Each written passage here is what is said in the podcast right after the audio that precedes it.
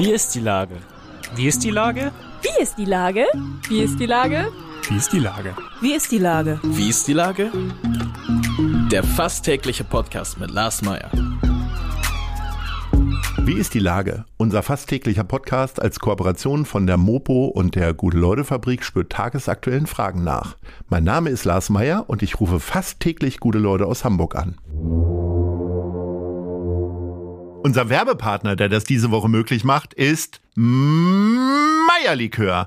Der Verkauf des feinen Eierlikörs mit einem Hauch von Mokka kommt dem Verein Mensch Hamburg zugute. Jede Genießerin unterstützt die integrative Wohngemeinschaft Mensch Hamburg WG des Vereins die derzeit über 20 geflüchteten Menschen aus der Ukraine ein Zuhause ermöglicht. Erhältlich ist der feine Tropfen im Rewe Center Stanislavski und Lars, bei Hey Milo Feinkost, im Old McDonald in Eimsbüttel und direkt bei uns in der Guten Leute Fabrik in der Susannenstraße 26. Das war Werbung. Herzlichen Dank. Heute befrage ich Hamburgs zweite Bürgermeisterin und Senatorin für Wissenschaft, Forschung, Gleichstellung und Bezirke, Katharina Fegebank. Ahoi, Katharina. Äh, moin Lars, befragen, das klingt so strafend. Ich hoffe, du hast Freude, mit mir ein bisschen zu schnacken. Ja, definitiv haben wir Freude. äh, schon die erste Frage bereitet mir Freude, denn Uiuiui. wir feiern quasi mit dir zusammen die 555. Folge von Wie ist die Lage? Das Yippie. ist ja eine sogenannte Schnapszahl. Äh, wann hast du eigentlich zuletzt Schnaps getrunken? Also unter dem Aspekt äh, Politikerin darf man ja sowieso nicht mehr als eintrinken und dann auch noch Mutter und so weiter und so fort. Aber wann gab es zuletzt bei dir einen Schnaps? Äh, was sind denn das für Gründe, das nicht zu tun? Wann gab es bei mir zuletzt einen Schnaps vor äh, zwei oder drei Tagen auf der äh, grünen Weihnachtsfeier? Siehste, guck an, was jo, wird dann da so getrunken? So lange her. Helbing? Helbing oder was, was wird dann getrunken? Korn, ich glaube, das ist ja keine Helbing. Werbung, oder? Äh, also ich weiß, ich glaube, das ist schon, schon fast Werbung, ja, aber Korn und Helbing und oh. Aquavit und ich trinke sehr gern Sambuka. Ja, siehst du? Also du bist ja quasi auch auf dem Land. Also ich meine, Bagda Heide ist ja schon, ist ja schon fast städtisch, aber ähm, da, also da, äh, da wird die Jugend schon durch Schnaps geprägt, ne? Wie bei mir auch. Das geht ja jetzt in eine äh, interessante Richtung, schon gleich zu Beginn das mhm. Gespräch. Äh, aber ja, wobei ich sagen muss, ich habe ja recht spät überhaupt erst angefangen, Alkohol zu trinken, erst während des Studiums. Aber ich habe natürlich begleitend, meine Klassenkameraden begleitend, äh, so ziemlich alles miterlebt. Ja, und da geht es recht früh mhm. los mit Bier und dann natürlich auch jede Art und Form von Schnaps. Ähm, Korn äh, stand immer hoch im Kurs, aber auch so Cola rum und solche Geschichten auf jeden Fall. Wurde denn, um jetzt mal von der Verherrlichung für Schnaps äh, mal wegzukommen, äh, wie emotional war denn der Abschied von Frau Stapelfeld und Herrn Westhagemann, die ja jetzt äh, keine Senatoren mehr sind? Ähm, Gab es da auch einen Schnaps zum Abschied oder wird, wird das alles ein bisschen feierlicher gemacht im Senat? Äh, vielleicht gab es auch irgendwo einen Schnaps, das haben sie dann aber gut verborgen. Ähm, ich war nur bei den offiziellen und so halboffiziellen Verabschiedungen dabei. Und da ist es zumindest recht emotional zugegangen, weil vor allem ja Dorothee Stapelfeld wirklich auf eine sehr, sehr lange, jahrzehntelange Karriere auch als Politikerin hier in Hamburg zurückblickt. Und das äh, war dann doch fand ich recht, recht emotional. Und mit Michael Westhagemann habe ich einfach fachlich viel zu tun gehabt und mochte ihn als Typ auch wahnsinnig gern, so dass ich das auch sehr schade fand, dass er dann den Sinn jetzt verlassen hat. Ist das so der Moment, wo man auch an die eigene vergängliche berufliche Laufbahn denkt, wenn zwei Senatoren verabschiedet werden, dass man selber vielleicht auch mal denkt, äh, wann höre ich eigentlich auf oder be betrifft dich das gerade gar nicht?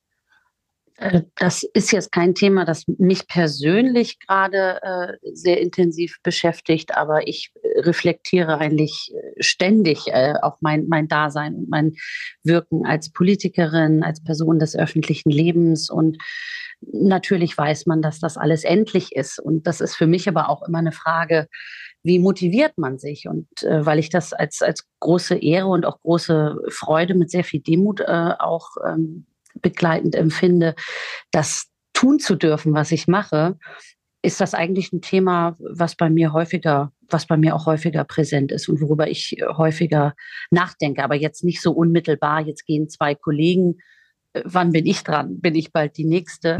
sondern eher ähm, ja in so einem, in so einem größeren Zusammenhang, dass das eine tolle Aufgabe ist, die man uns anvertraut, die Stadt zu gestalten, die Geschicke äh, Hamburgs mitzubestimmen, zumindest für eine gewisse Zeit.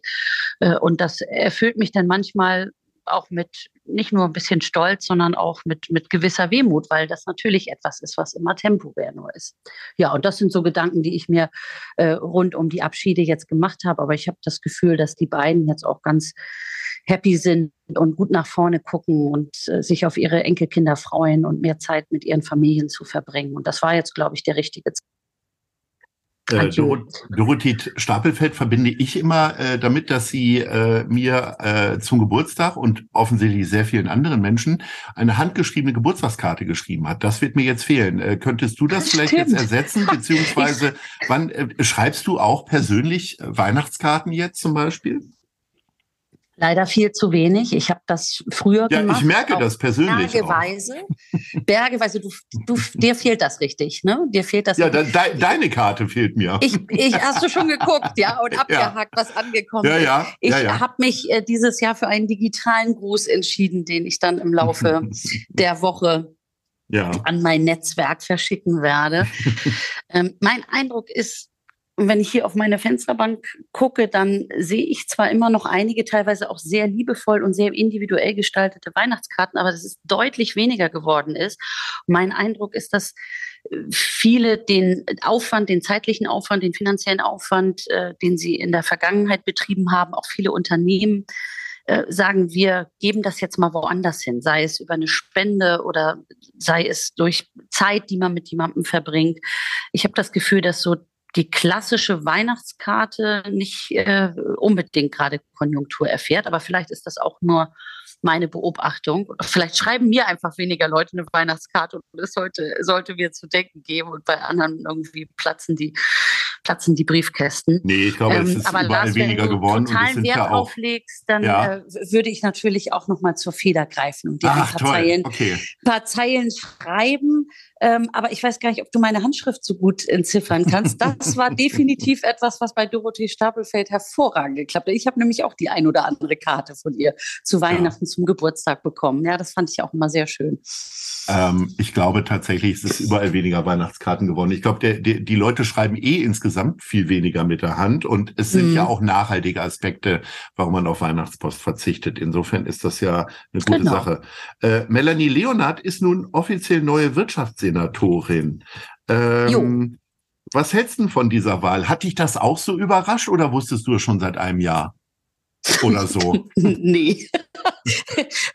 also äh, weder groß überrascht, äh, noch war ich äh, in die äh, Pläne des Bürgermeisters ähm, weit vorher eingeweiht. Also wir haben die äh, üblichen üblichen Geflogenheiten dann natürlich äh, ange, äh, eingehalten und er hat mir, hat mir kurz vorher Bescheid gegeben, dass er, dass er da eine Umbildung plant. Und ich habe mich, ich habe mich gefreut. Also mit Melanie Leonhardt arbeite ich jetzt ja schon seit langem gut zusammen im Senat, aber natürlich auch ähm, in ihrer Rolle als Parteivorsitzende. Also wir haben verschiedene Berührungspunkte, Anknüpfungspunkte und ich freue mich jetzt auch, dass äh, wir mit ihr eine, eine starke Frau haben an der Spitze der Wirtschaftsbehörde in einer Zeit, in der es viele große Baustellen, Fragen, Herausforderungen gibt in diesem Feld. Und äh, ich bin mir sicher, dass sie die äh, ganz beherzt, äh, pragmatisch und auch mit ihrer Klugheit gut angehen wird. Ihr habt ja letzte Woche ähm, einen äh, Haushalt verabschiedet in Höhe von 37 Milliarden Euro. Ja. Ähm, so viel sieht der Plan vor. Vielleicht wird ja nochmal nachgebessert, wie auch immer, für 2023 und 2024 jeweils. Ähm, Absolut. Wie anstrengend sind diese drei Tage, in denen ihr darüber öffentlich beratet? Oder ist das eigentlich nur noch so ein, so ein Showtreffen? Die Opposition meckert eh und äh, gegen die Opposition habt das am Ende auch durchgewunken. Richtig viel Veränderung hat es noch nicht mehr gegeben, weil das alles vorher passiert, oder? Ja, ich würde es mal so sagen, das ist der krönende Abschluss einer wirklich intensiven, sehr nervenaufreibenden Zeit äh, des Verhandelns und auch des Streitens, des Schwerpunktesetzens, des sich miteinander auseinandersetzens. Deshalb würde ich nicht sagen, dass das äh, nur für die Galerie jetzt drei Tage Haushaltsberatungen gewesen sind, zumal in den äh, sogenannten Einzelplänen, das sind denn die Themen, die Ressorts, die Behörden, die dort ja auch verhandelt werden mit dem Geld, was sie kriegen, was sie sichern konnten, was sie zusätzlich ähm, noch ähm, beschlossen haben oder einwerben konnten. Da wird schon auch noch mal hergeleitet und erklärt, warum es so wichtig ist, ähm, bestimmten Schwerpunkt auf dem Feld zu legen, bestimmten Bereich herauszugreifen. Ging es sehr viel um die Grundfunktionen, gerade in Zeiten der Krise, also die Grundfunktionen des Staates, aber natürlich auch um Zukunftsinvestitionen, um Innovationen. Und das fand ich schon noch mal spannend, so gebündelt das Ganze zu erleben. Aber in der Tat, die richtige Kernearbeit, die ist in den Monaten, wenn nicht gar ein, anderthalb Jahren äh, im Vorfeld erfolgt. Und zwar im ja, Ringen der Abgeordneten untereinander, der Regierungsabgeordneten und natürlich dann auch mit uns als Senatorinnen und Senatoren. Das ist schon ein ziemlich heißer Ritt gewesen und äh, die Beratungen äh, um das Königsrecht des Parlaments, das Haushaltsrecht, die haben sozusagen dem Ganzen dann das Sahnehäubchen aufgesetzt. Ähm, es sind ja noch ungefähr zehn Tage bis zum äh, Jahresende. Da macht man sich ja schon mal Gedanken. Was war denn dein schönster Moment im Jahr 2022? Oh, ich habe mehrfach, weil mich das jetzt einige gefragt haben oder man äh, ja. irgendwie auf dem Weihnachtsmarkt stand und darüber gequatscht hat, äh, darüber nachgedacht. Und mir ist jetzt auch nach so langem Nachdenken eigentlich kein wirklich einzelner Moment eingefallen. Also was mich wieder sehr gefreut hat, dass ähm, die Hamburger so sensationell solidarisch miteinander standen und auch immer noch stehen nach äh, Ausbruch des Krieges, nach dem Angriffskrieg Russlands auf die Ukraine wieder eine unglaubliche Hilfsbereitschaft. Und das ist ja kein einzelner Moment, sondern das sind so viele tolle Geschichten, die sich dahinter verbergen. Und das hat mich richtig gefreut. Das ist nicht selbstverständlich in, in einer Zeit der vielen Krisen, der Polykrisen, die wir durchleben, ähm, dass man trotzdem so viel Kraft noch aufbringt, um, um anderen zu helfen. Und natürlich, was sehr schön ist, dass äh, Corona ein Stück weit den Schrecken verloren hat und wir ja spätestens seit Sommer, einige schon früher, aber spätestens seit Sommer wieder eine gewisse Normalität auch spüren.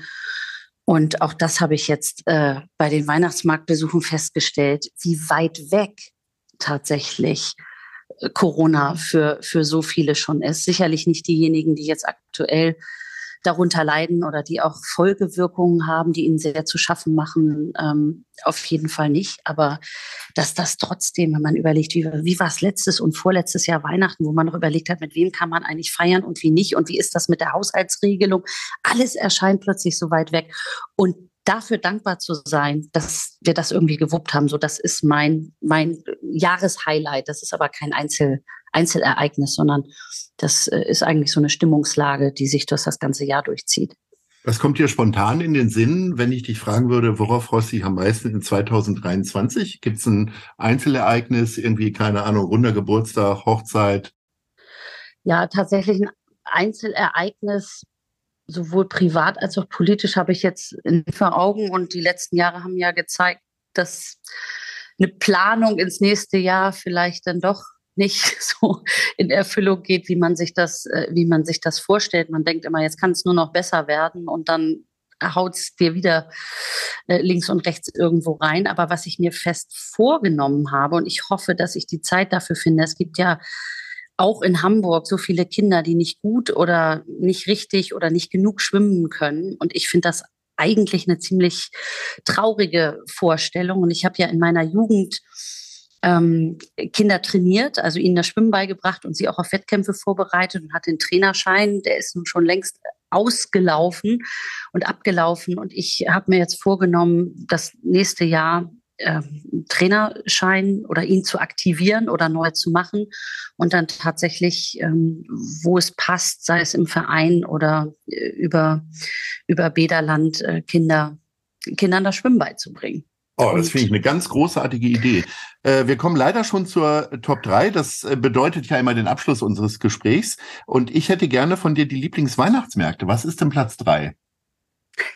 Platz drei sind bei mir die skandinavischen Weihnachtsmärkte. Die finden ja immer schon im November statt, aber sind für mich eine tolle Einstimmung auf die Weihnachtszeit. Und es ist gar kein Geheimtipp mehr, sondern richtig voll jetzt, äh, gerade auch nach Corona.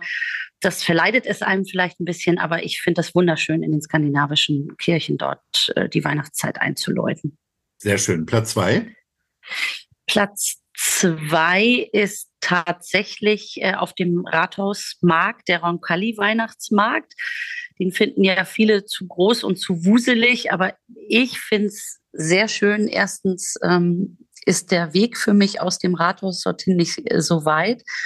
Und zweitens ist das ein Ort, wo viele schnell hinkommen, sodass man sich da nochmal dann auf den Glühwein hier auch nach getaner Arbeit kurz treffen kann mit Kolleginnen oder Kollegen und Freunden. Podcast fing mit äh, Schnaps an und endet mit Glühwein. Äh, Katharina, äh, was ist denn Platz eins?